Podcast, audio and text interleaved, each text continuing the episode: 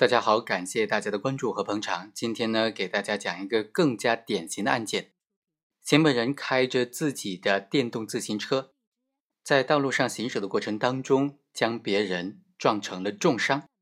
那这种情形，检察院指控他构成交通肇事罪，这种罪名成不成立呢？双方该怎么抗辩？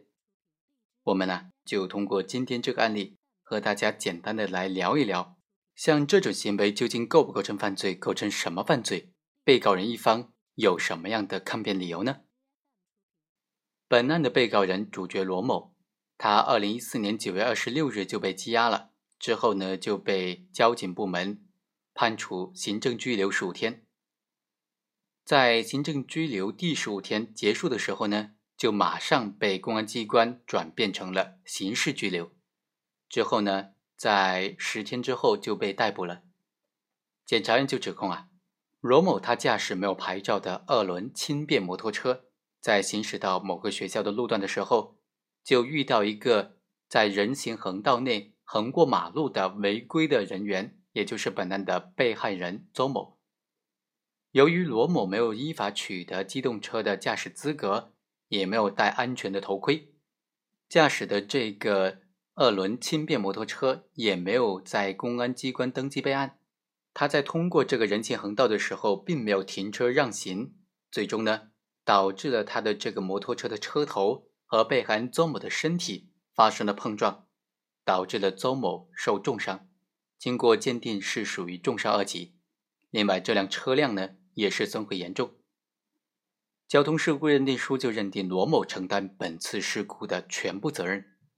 公诉机关就认为罗某的行为已经构成了交通肇事罪，应当追究他的刑事责任。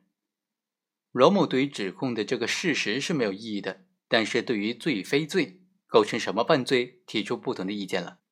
他认为他开的这个车，它并不是轻便摩托车，而只是电动自行车。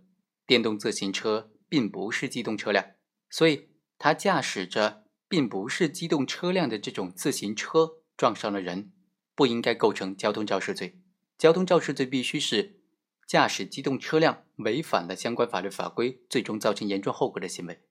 本案当中，被告人并没有驾驶机动车辆，所以啊，他只承担这种过失导致被害人受伤的这种刑事责任。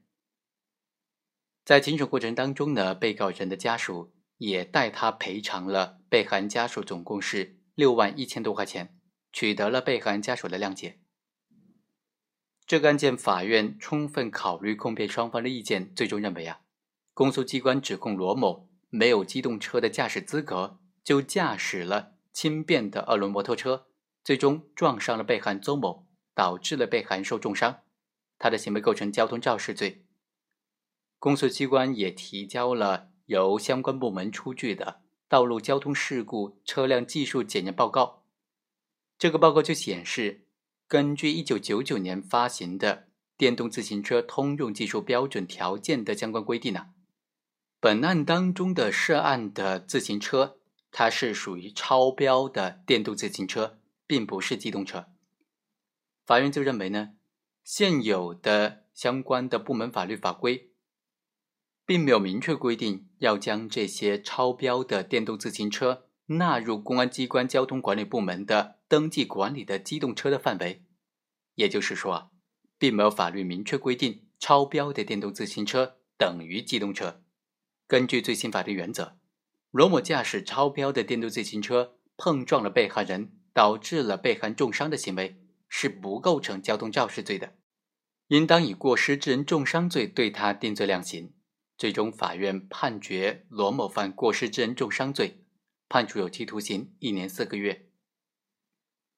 好，以上就是本期的全部内容，我们下期再会。